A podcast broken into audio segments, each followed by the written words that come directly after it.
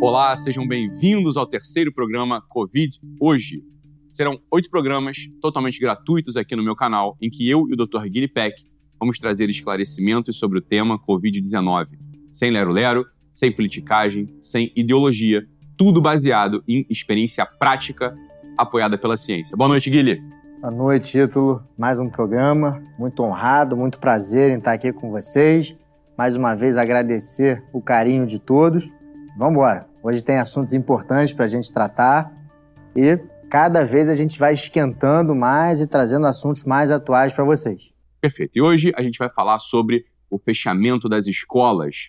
Isso é mesmo necessário? Quais as consequências para as crianças, que é o que importa, que todo mundo quer saber, né? Uma grande parte da nossa audiência é de pais, né, professores, pessoas que de fato são impactadas diretamente por essas medidas. A gente vai falar sobre um assunto interessantíssimo, que é o das doenças de fundo emocional, como elas afetam a imunidade e como isso se relaciona com a Covid-19. A gente vai continuar a falar sobre Covid e gravidez também, um assunto de extrema importância e que tem ajudado muita gente que assiste ao nosso programa. E no quadro É Ciência, um tema polêmico, afinal de contas, o que é o tal do risco em medicina? O que significa dizer que a pessoa tem risco aumentado, por exemplo, de se contaminar com algum vírus? Tudo isso você vai acompanhar agora aqui no programa Covid Hoje. Guilherme, começando com o assunto das escolas. A gente tem aqui uma, um recorte, uma publicação da Unesco, que fala que após um ano do início da pandemia de Covid-19, quase metade dos estudantes do mundo sofreram alguma consequência, estão afetados pelo fechamento parcial ou total das escolas, e mais de 100 milhões de crianças vão ficar com nível de proficiência em leitura abaixo do mínimo. Bem, esse assunto da, das escolas, fechamento das escolas, eu já tratei em outros canais, né, em outras lives, de outros modos, e a gente sabe, né, algumas pessoas sabem a minha posição sobre esse assunto, sobre um certo aspecto, né, sobre um certo aspecto. Hoje, eu queria que a gente conversasse, Guilherme, sobre a necessidade, para a gente poder pautar essa discussão, né? Independente de opinião, né? independente de viés político, ok? Não estou falando sobre o sistema educacional, não é essa ideia de falar sobre o sistema educacional, sobre a importância do sistema educacional como ele é hoje encontrado pela gente. A ideia aqui não é essa, né, Guilherme? A ideia é que a gente entenda o seguinte: será que o colégio, aquele aglomerado, aquele amontoado de criancinhas, é um fator de risco? Ele de fato é propício para uma disseminação maior. As crianças elas ficam, sei lá, né, com risco aumentado, elas ficam mais expostas, por exemplo. Como é que a gente consegue entender isso, Guilherme? Perfeito, Ítalo. Acho que a discussão é exatamente essa. O fechamento de escolas como medida de saúde pública, como medida de saúde pública, é algo eficaz? Efetivamente vai ajudar a diminuir é, o risco das pessoas pegarem Covid? Né? Eu acho que essa é a pergunta central. E para responder essa pergunta, a gente precisa fazer uma outra pergunta. A gente precisa entender se as escolas são ambientes de super disseminação. Será que o super, spread, o super spreading, como dizem os ingleses, acontece nas escolas? Será que a chance realmente fica aumentada né, de uma criança ir para a escola e pegar o Covid e espalhar isso por todo o ambiente? E aí, vamos recorrer à ciência. Olha lá, na, na tela, a gente vê um artigo do The Lancet, que é o maior registro que existe de acompanhamento de alunos e professores. Acompanharam alunos na Inglaterra, que abriu suas escolas em junho e que teve o último report, que teve né, a, a, última notícia agora em dezembro de 2020. E vamos dar uma olhada no que o artigo diz. O nome do artigo chama Surveillance Kids, ou S-Kids. Eles acompanharam quase 12 mil participantes, entre alunos e professores. Bastante amplo, né? É. grande. 131 escolas avaliadas na Inglaterra inteira, 40.500 swabs e 2.197 sorologias, né, aquela dosagem de anticorpos coletadas durante o estudo.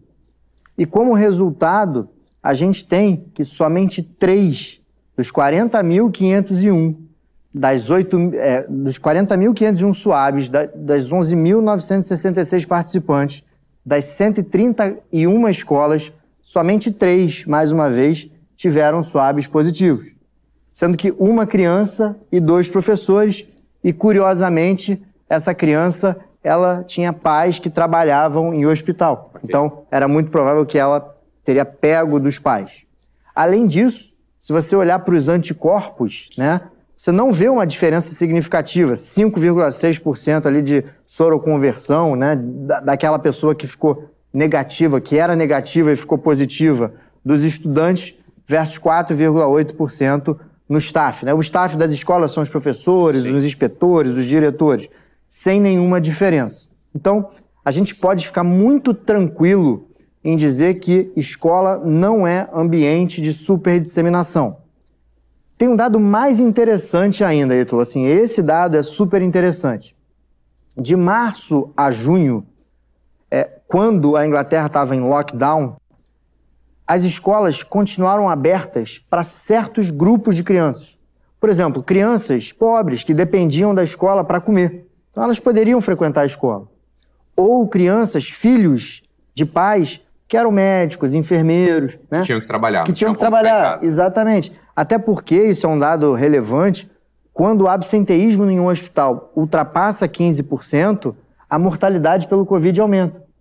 Então essas crianças puderam frequentar a escola durante o lockdown.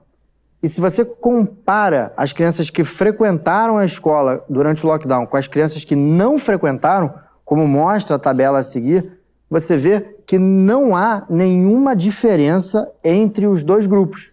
Pelo contrário, né, as crianças que foram à escola, ali ó, embaixo, elas tiveram até uma taxa de soroconversão um pouco menor, corroborando essa tese de que a escola não é um ambiente de super spread. E aí, para finalizar, é, uma pergunta que todo mundo deve fazer é o seguinte: bom, tudo bem, você está me dizendo que não tem muito infectado na escola, que não tem muita criança que é, tinha anticorpo negativo e virou positivo na escola, mas será que essas crianças ficam assintomáticas e levam para casa? E aí, esse trabalho. Essa é uma excelente pergunta, né, Guilherme? Aquele medo que as pessoas tinham. Não, mas se eu mandar o meu filho para o colégio, ele pode se contaminar e trazer para dentro de casa né, para os avós, por exemplo, que tem que tomar conta dele enquanto os pais precisam trabalhar. Então não vou mandar meu filho para o colégio. Eu tenho medo, né? A gente já sabe que em criança a gravidade é menor, mas será que essa é a pergunta, né? Será que a criança passa para o avô, passa para o cuidador dela? Então, e é exatamente essa pergunta que é respondida nesse artigo que a gente está vendo aí, que é um artigo é, também publicado no JAMA, uma revista de alto impacto, feito na Alemanha, né? que avalia a prevalência nas crianças e nos pais dessas crianças numa região da Alemanha. E aí, Ítalo, é o seguinte: para uma criança passar o Covid para o pai ou para a mãe, né, o pai e a mãe tem que ser negativo, tem que ter o IgG lá negativo. E nesse estudo, encontrou-se que a combinação dos pais com sorologia positiva e a criança negativa foi 4,3 vezes maior do que o contrário. A criança, né, é, os pais, desculpa, soro negativos com as crianças positivas. Portanto, era muito mais fácil um pai passar para um filho do que um filho passar para o pai. E aí eles concluem que a baixa prevalência dos anticorpos nas crianças pequenas, nesses estudos, indicam ou podem indicar que essas crianças não têm um papel importante no espalhamento, na disseminação é, da Covid-19 durante a pandemia. Então, fica bem claro, de forma bem robusta, que, primeiro, escola não é ambiente de superdisseminação, e segundo, criança não é vetor de espalhamento de doença. Então, eu acho que a gente cientificamente consegue responder muito bem a pergunta que nos é feita aqui. Claro, quer dizer, são estudos bastante robustos, que deixariam bastante seguros qualquer tomador de decisão público para manter as escolas abertas. Né? Então, isso é o que a gente pode ver. Ou seja, as crianças não estão sob o risco maior e as crianças não são um fator, não são um vetor de transmissão para dentro de casa. Né? Isso é o que esses dois estudos bastante sólidos, bastante robustos aí, esse último publicado no JAMA, mostram para a gente. Ora, no entanto, a gente vê lá que aquela primeira, né, aquele primeiro recorte que a gente colocou em tela da Unesco fala o seguinte: 100 milhões de crianças no mundo vão estar com seu nível de proficiência de leitura diminuídos em consequência às tomadas de decisão que fecharam os colégios na pandemia, né? Isso a gente está falando do ponto de vista cultural, acadêmico. Então, claro, a gente já viu que tem uma primeira lesão, né? Existe um primeiro problema aí. As crianças vão ter uma dificuldade, né? Estão abaixo ali, né? Estão abaixo do, do nível de leitura requerido. Isso é uma coisa. Bem, mas aí o pai pode pensar, ora, tudo bem, isso aí a gente recupera depois, né? É, tá atrasado um ano, ano que vem a gente recupera, faz reforço, sei lá, né? A criança também não vai ficar para sempre em déficit se a gente conseguir colocar ali os meios necessários para que ela recupere isso que foi perdido do ponto de vista de aprendizado. Mas tem um outro detalhe aqui, que esse é o detalhe que a gente tem que parar para prestar atenção. As famílias, né, elas não estavam preparadas para receber as crianças em casa. As famílias elas têm um modelo né, de instalação, de estruturação que conta com o apoio do colégio para os pais trabalharem, né, para os pais poderem fazer suas atividades, pagar conta em banco, sei lá, né, e academia, tudo, né, tudo que implica numa vida como ela estava configurada. Do dia para a noite, o homeschooling ele foi institucionalizado no mundo. Quer dizer, do dia para noite, todas as crianças foram para dentro de casa. E a gente começa a ver alguns impactos emocionais, oriundos tanto da ausência dessas crianças no ambiente anterior, quanto né, impactos emocionais das famílias que começam a ficar mais ansiosas, das famílias que começam a ficar, claro, mais irritadas, porque não sabem o que fazer com aquela criaturinha, né, que foi para dentro de casa do dia para noite e permaneceu em casa ali por seis meses, oito meses, né, que é o que a gente brinca, serão férias, entre aspas, prolongadas, né, férias no sentido de convívio com as crianças ali. E veja, durante as férias a gente vai viajar, né, a gente sai, é, as famílias se reúnem, as famílias se encontram, né, a gente está num ambiente de descontração, vai à praia, vai ao parque, né, sei lá, vai para outro país, vai para outro estado. Nesse caso, nada disso pôde acontecer, porque estava todo mundo isolado dentro de casa, como as crianças. As crianças ficaram sem ir ao play, as crianças ficaram sem poder ir ao parquinho, porque o parque estava fechado, play estava fechado. A pergunta é: o que, que você faz com criança dentro de casa? Não é o que você faz com criança dentro de casa? E quais são os impactos emocionais é, dessa privação de estímulo cognitivo para as crianças? Então, a gente pode destacar duas coisas, Ítalo. E aqui, gente, eu fiz questão de não trazer nenhum artigo científico para demonstrar o que eu vou falar, porque não precisa. Eu tenho certeza que você que está assistindo ou tem um filho ou conhece alguém que tem um filho que foi impactado negativamente do ponto de vista emocional com essa pandemia. É, e não só isso. Você estava falando, olha, a educação a gente recupera depois, mais ou menos. A gente tem que lembrar que a criança ela tem uma janela de plasticidade sináptica. O que, que é isso? Que nome esquisito é esse? Então, se ela fica sem um estímulo cognitivo robusto durante algum tempo, ela não consegue aprender tão bem mais. Portanto, se a gente deixa uma criança em fase pré-escolar sem ter estímulo cognitivo, a gente certamente no futuro, e a palavra é essa, vai emburrecer os nossos filhos. Além disso, do ponto de vista emocional, é inegável que a gente tem vários impactos, e eu me lembro de uma história que me tocou muito, mas me tocou muito mesmo. Eu chego em casa, tá a minha esposa chorando aos prantos, ela estava conversando com uma amiga que dizia para ela o seguinte: a minha filha está com um comportamento de cachorro. E não me levem a mal, tá? É essa a palavra mesmo. Ela estava amuada dentro de casa, estava quieta. De vez em quando, eles iam passear e imediatamente antes desse passeio, a menina, coitada, começava a ficar agitada e entregava a máscara para a mãe como se fosse uma coleira, para que ela pudesse colocar a máscara na filha e eles pudessem passear. Então essa história é um retrato, é um símbolo muito importante que diz muito do que está acontecendo com as nossas crianças. Então a gente aqui que quer promover saúde precisa mais uma vez entender aquilo que eu venho falando todo o programa. Saúde não é ausência de doença. Saúde não é não ter o vírus. Saúde é um estado de bem-estar emocional e físico e que as crianças não estão tendo com essas medidas de fechamento de escola. Bagulho de aula online é uma droga se tiver de pegar Covid, vai pegar do mesmo jeito, indiferente.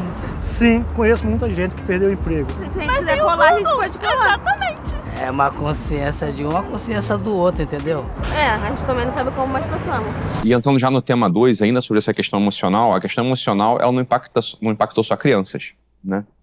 Eu arriscaria dizer que, olha, as crianças foram muito afetadas, evidentemente, mas os adultos, a gente tem visto, né, desde o início, desde a instalação das medidas restritivas, no início da pandemia, como, por exemplo, lá, uso de máscara, né, fechamento dos comércios, a imposição, né, uma, uma imposição na restrição das liberdades individuais por conta do Estado, sobretudo sem uma comunicação clara, isso tudo fez com que houvesse um surto de depressão e ansiedade mesmo. A gente viu a depressão e a ansiedade aumentar. Os meus ex-pacientes, que já estavam estáveis, estavam estabilizados, estavam em casa, né, voltaram a recrudescer com sintomas de ansiedade e depressão. Me ligaram, né, alguns muito desesperados, alguns muito preocupados. Outra coisa que a gente viu também durante a pandemia foi aqueles pacientes que sofreram, né, que foram contaminados, desenvolveram sintomas, alguns foram hospitalizados e outros não, e eles permaneceram ali, depois de recuperados, com alguma sequela, com uma ansiedade, né? como se tivesse sentido um estresse pós-traumático, né? se a gente quiser falar de, desse jeito. Então, é evidente que houve um impacto emocional, né, do ponto de vista de saúde mental, em toda uma geração, em toda uma comunidade, e a gente ainda não tem claro, né, a gente não consegue ter claro ainda, quais são os impactos de longo prazo que essas medidas restritivas geraram na mentalidade de, dessa nossa geração. Né? A gente está ainda com isso tudo em aberto, a gente não sabe para onde o mundo vai, essa que é a verdade, a gente não pode dizer, ah, já está para acabar, né? Não sabemos, no fundo, porque a gente está vendo, olha, se dependesse de informações científicas aqui, né, se as medidas dependessem das informações científicas, por exemplo, as escolas já teriam reaberto em toda a regra, né? Por exemplo, o comércio já teria reaberto, por exemplo, as máscaras já teriam caído, por exemplo, o próprio álcool gel para limpar superfícies não, não, se usaria mais. Então a gente vê, olha, não depende exatamente do que, que os estudos estão mostrando. Depende de outros interesses, de outras percepções que, evidentemente, passam por uma questão política.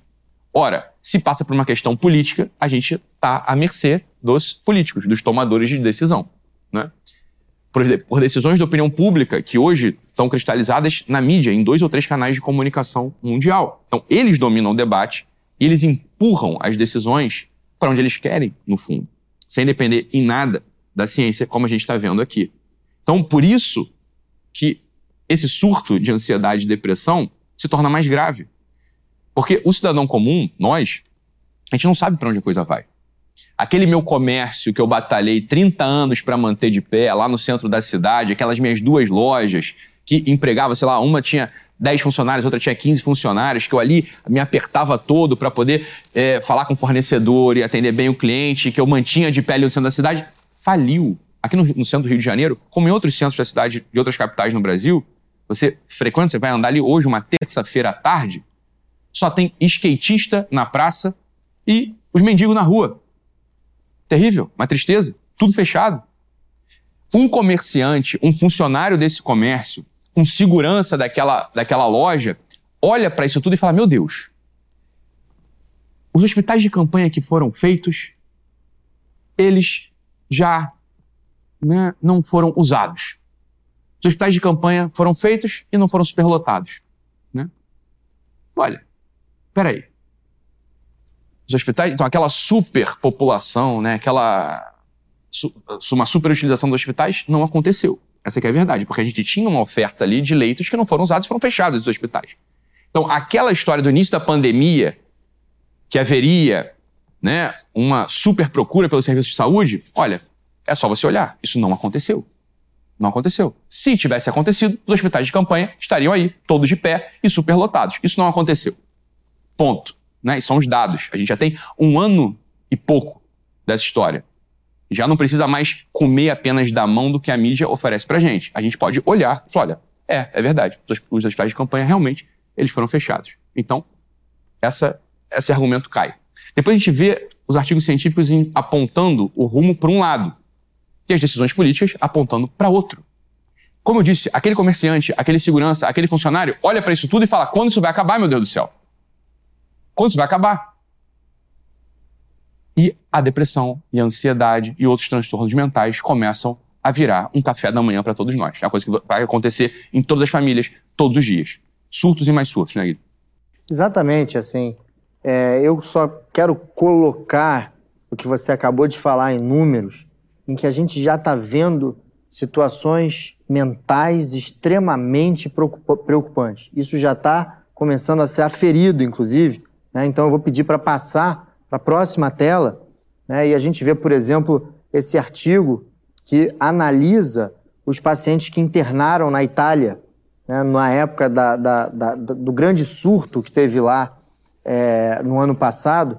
E como resultado desse artigo, a gente consegue ver nitidamente, né, na conclusão, é, que os pacientes, mesmo com o mesmo tratamento, eram mais vulneráveis se eles tinham transtornos psicológicos, leia-se depressão, leia-se transtorno de ansiedade, na chance de recuperação da Covid-19.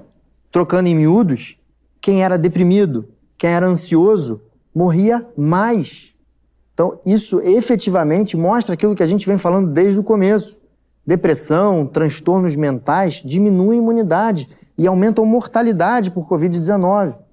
E talvez mais preocupante ainda, Ítalo, esse artigo né, saiu no jornal de psiquiatria, é, em que foi se analisado também na Inglaterra uma população, essa população, a maior parte delas jovens, né, para tentar entender o comportamento dessa população durante a pandemia. E olha só os resultados, olha só que impressionante. É, se você olhar ali na primeira linha, eles separam a, a pandemia em três ondas, três momentos onde houve um maior número de casos. Veja que as ideias suicidas na população, principalmente na, nos mais jovens, na onda 1 eram oito vezes maiores do que antes da pandemia. Na onda 2, nove vezes. E quase dez vezes na terceira onda. E olha lá embaixo, né? Automutilação. Ali na onda 2, por exemplo, 1,8, quase duas vezes mais jovens se automutilando. Então, assim, isso traduz né, em números aquilo que você fala, o quanto é preocupante para a saúde mental da nossa população, tanto de pacientes mais idosos, que acabam morrendo menos, morrendo mais, desculpem, o quanto de pacientes jovens que acabam tendo efeitos mais de ideias suicidas, de automutilação, como isso é preocupante para a nossa saúde pública e para a nossa saúde individual em geral. Então, tudo que você falou, acho que esses dois artigos representam muito bem. Claro. E mesmo sem nenhum apoio, como você fez anteriormente, Aguilherme, mesmo sem nenhum apoio nos dados, Qualquer pessoa que tenha mais ou menos o domínio sociológico, o domínio antropológico, poderia falar isso. Se vocês forem procurar as minhas lives, a gente está em 2021, né? A gente está em maio de 2021. Se você procurar, procurar as minhas lives iniciais de março de 2020, ou seja, do ano passado, assim que estourou a pandemia, naquelas primeiras lives eu falei: anotem, os números de ansiedade, depressão e suicídio vão multiplicar até um nível insustentável. Como é que você sabia disso, Ítalo? Olha, qualquer um sabia disso uma série de informações desencontradas, um terror pânico ameaçando todas as famílias, a perda dos relacionamentos humanos e afetivos, não poder abraçar quem você ama, você não poder frequentar os seus ambientes que você frequenta todos os dias, né? De trabalho, de academia, igreja. É evidente quando você tira da pessoa as suas relações afetivas, a sua instalação material e espacial, ou seja, os lugares onde ela vai, é claro que essa pessoa se sente isolada, desconectada, diminuída, esvaziada. Isso é evidente. E depois, uma outra coisa que estava claro que ia acontecer é no impacto emocional e mental daqueles que sobreviveram ao Covid. Aqueles que foram internados e sobreviveram. Porque a gente sabe, existe uma correlação muito clara do que está acontecendo com aqueles ambientes, por exemplo, de guerra, com aqueles ambientes de, né, ambiente de extermínio, onde há sobreviventes ali. Olha, não que a materialidade das mortes seja igual, mas a comunicação psíquica é igual. Existe um terror que vem de cima, que ninguém controla, a cada momento um dado diferente, a coisa não melhora, ela só se agrava.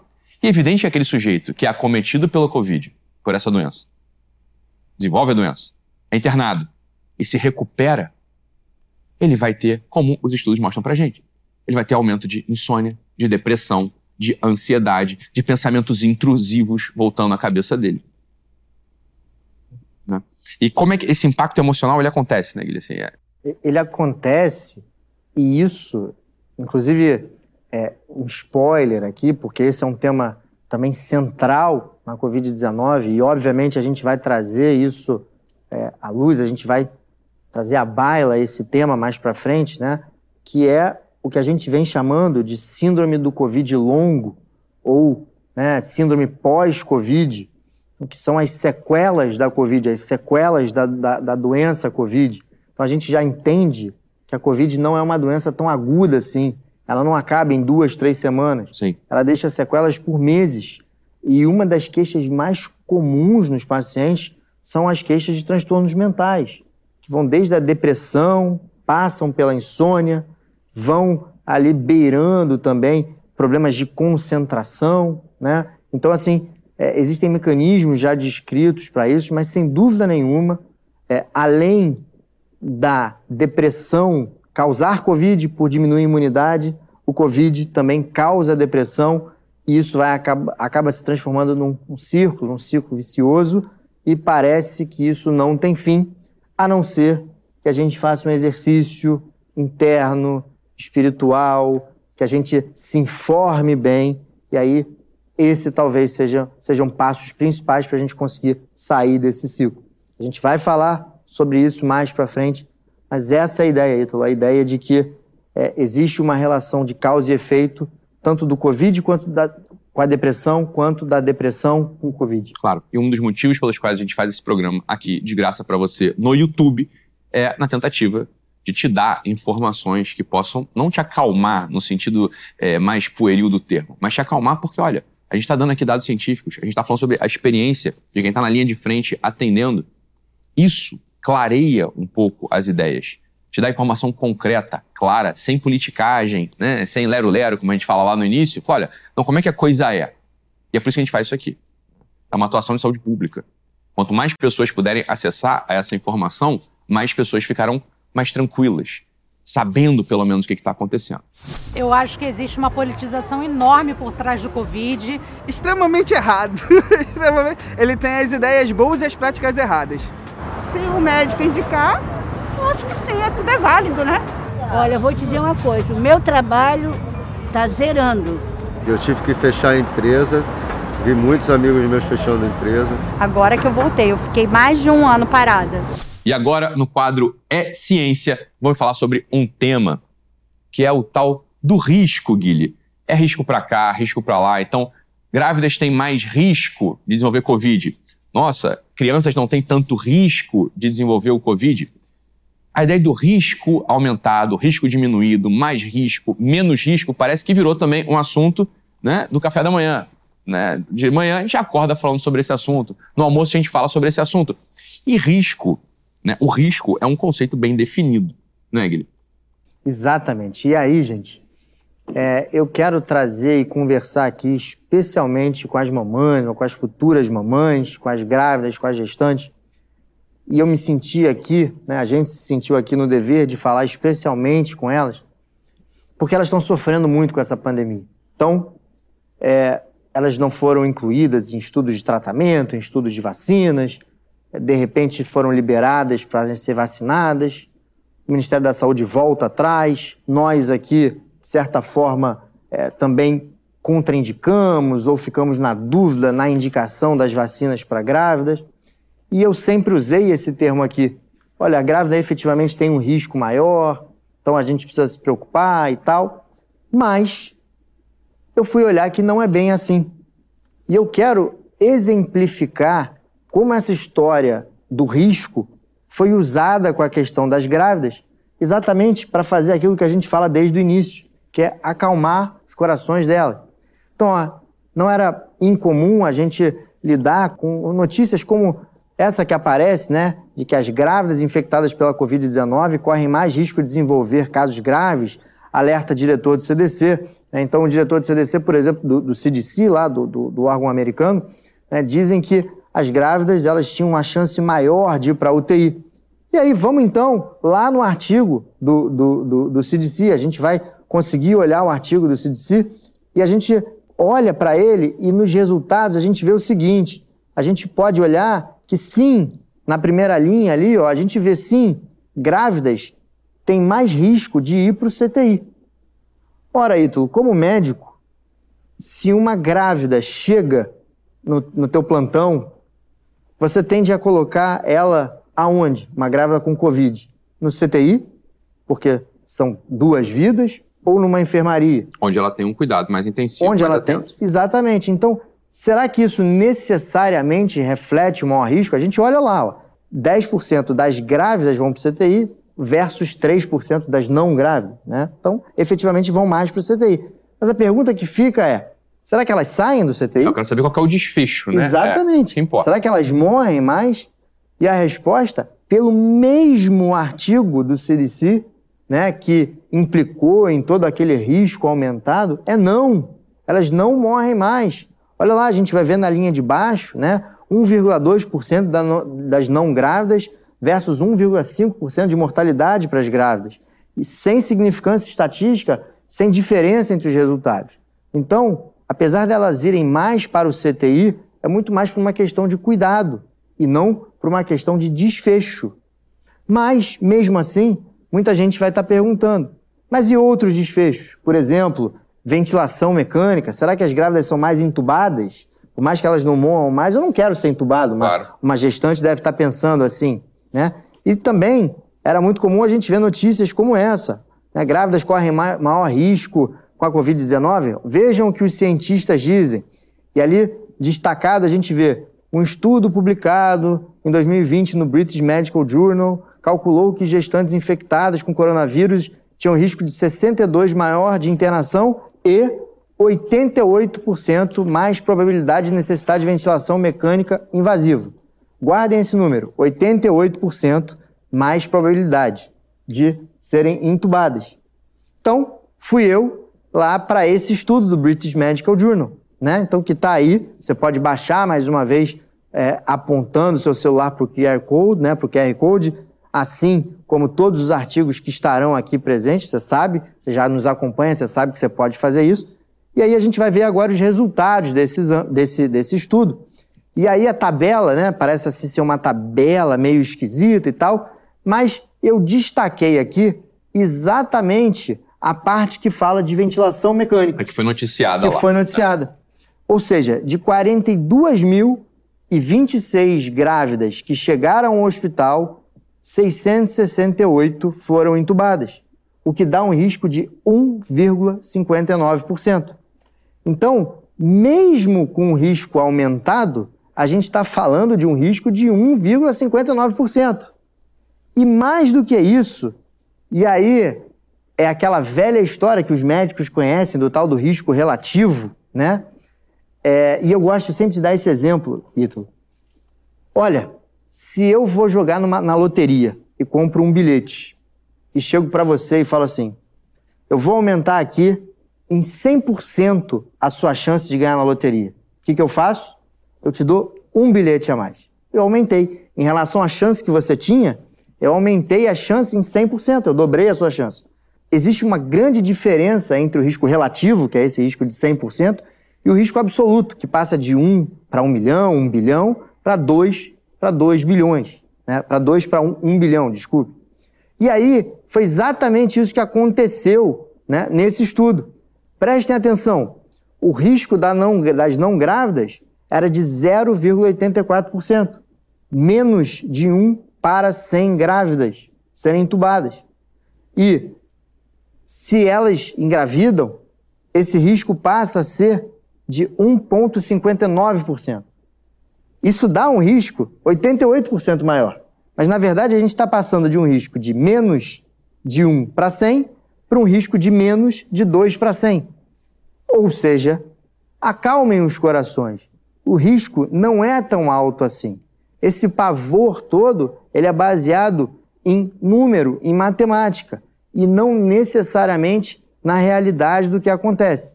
Então, quadro é a ciência de hoje quis trazer essa noção de risco para que as futuras mamães possam efetivamente ficar mais tranquilas, porque apesar de um pequeno aumento de risco, o risco continua baixo de ser entubada e principalmente continua baixo de morrer pela Covid-19. Mais uma vez, né, Guilherme, é um assunto de manipulação de linguagem.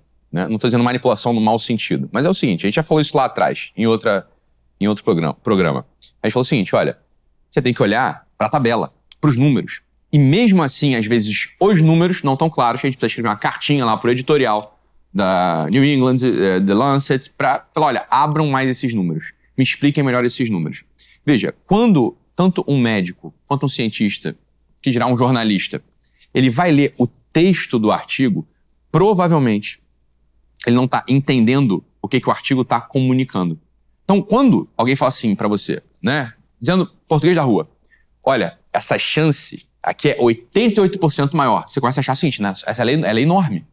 Só que ela passa de 0,84 para 1,59. As duas são baixíssimas. Né? As duas são muito baixas. Essa é a verdade. Então você não pode se espantar com o texto que foi aí divulgado pela BBC falando que é 88% maior. Olha, é, tem 88% mais probabilidade. Mas é muito baixo, continua sendo muito baixa. Não é motivo para a gente ficar com, é, muito perturbado, muito agoniado. Né? A gente está revelando aqui para vocês. Então, no quadro da ciência de hoje, mais uma vez, aquele assunto da linguagem, da manipulação da linguagem. Existe o dado, como é que esse dado está sendo interpretado e como é que a interpretação do dado está sendo divulgada. Essa passagem é super importante para que você não fique à mercê das pessoas que comunicam mal. E Guilherme, agora no nosso último assunto de hoje, pegando aqui o gancho das grávidas, o fato é que sobre grávidas a gente deu uma bola bastante dentro, logo no primeiro programa, falando sobre o assunto da vacina. Fato é que logo depois de a gente ter noticiado aqui, divulgado, explicado o artigo que falava sobre vacinação em grávidas, a Anvisa, o menos de uma semana depois, acaba suspendendo, né? acaba é, determinando a suspensão da vacina AstraZeneca. Então, existe mais alguma coisa, porque a gente sabe que existe um público muito grande de mulheres grávidas ou de tentantes aqui que assistem a gente, né? E as informações sobre as grávidas, como a gente acabou de mostrar no quadro Essência de hoje, elas são duvidosas, né? são um pouco claras. Existe mais algum dado importante que a gente tenha para falar para as grávidas? Então, Ítalo, perfeita colocação. E eu queria aqui, mais uma vez, falar agora diretamente com elas. Né? Eu vou aqui abrir o meu consultório. Eu vou falar aqui para vocês exatamente aquilo que eu faço no meu consultório quando uma gestante vem me procurar, vem se aconselhar, é, perguntando como ela faz para diminuir a sua chance de pegar a Covid ou de evoluir mal para a Covid. Vou falar aqui, português muito claro, as mesmas orientações que eu dou, não vou ficar mostrando muitos artigos aqui em tela e vou deixar toda a literatura em que eu me baseio para fazer isso na descrição desse vídeo. Então existem sim várias coisas que as grávidas podem fazer e que diminuem a chance dela pegar a Covid-19.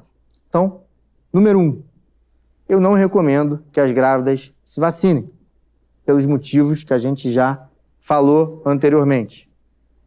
Número dois, eu recomendo que os familiares, principalmente né, o marido, o pai, que esteja no mesmo ambiente, faça sim profilaxia, use vitamina D, vitamina C, zinco, às vezes, né, ivermectina. Então, eu me preocupo com o ambiente em volta. Isso é uma prática que eu faço que tem sim embasamento e que vai estar descrito para vocês aí nos, nos, nos comentários, na descrição do vídeo. Para a gestante em si, muito importante algumas, é, algumas questões nutricionais. Por exemplo, água. Né? Água é fundamental mais de 2 litros e meio, às vezes até 4 litros. Isso, obviamente, é individualizado, mas a água tem um papel fundamental na produção de muco, né? daquela melequinha mesmo que fica ali na árvore respiratória, nas nossas árvores respiratórias, e quanto mais espessa ela é, e a água faz com que ela fique espessa, menor a chance de um vírus conseguir infectar uma célula. Além disso, evitar ambientes muito úmidos, então eu recomendo muito que se use va vaporizadores, né? coisas que coloquem vapor no ambiente, ou então que se faça é, é, com que o ar circule, porque a gente sabe que o ar seco ele transmite maior carga viral. Coisas simples, todas essas com estudos e comprovadas.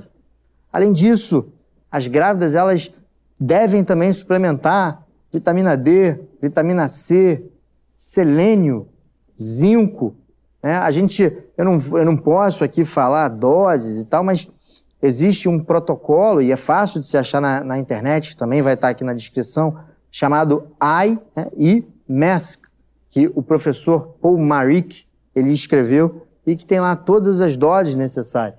Então, é importante que se dê uma olhada, né? Esse protocolo é altamente recomendado. Né? Também inclui a vitamina C, que eu acabei não falando. Então, polivitamínicos são muito importantes. Ah, e se mesmo assim a grávida pegar a doença, ela pode tratar, gente. Então, eu posso usar algumas medicações, eu posso usar, é, por exemplo, a Anita, eu posso usar é, a bromexina, um, um xarope que tem sim ação antiviral. Então, isso também está bem documentado nos artigos. É, além disso, muitas pessoas perguntam: olha, e a ivermectina, e a hidroxicloroquina? São medicações com menos segurança. Mas, é, numa conversa entre médico e paciente, curtos períodos, né, numa dose adequada, não fazem mal. A gente não tem nenhum relato de que faz mal, desde que, mais uma vez, sejam curtos períodos, que seja acompanhado por um médico nas doses adequadas. Tanto é que o próprio Ministério da Saúde do Brasil recomendou a hidroxicloroquina na época da, do Zika, aqui no, no, no... Lembramos bem. Exatamente.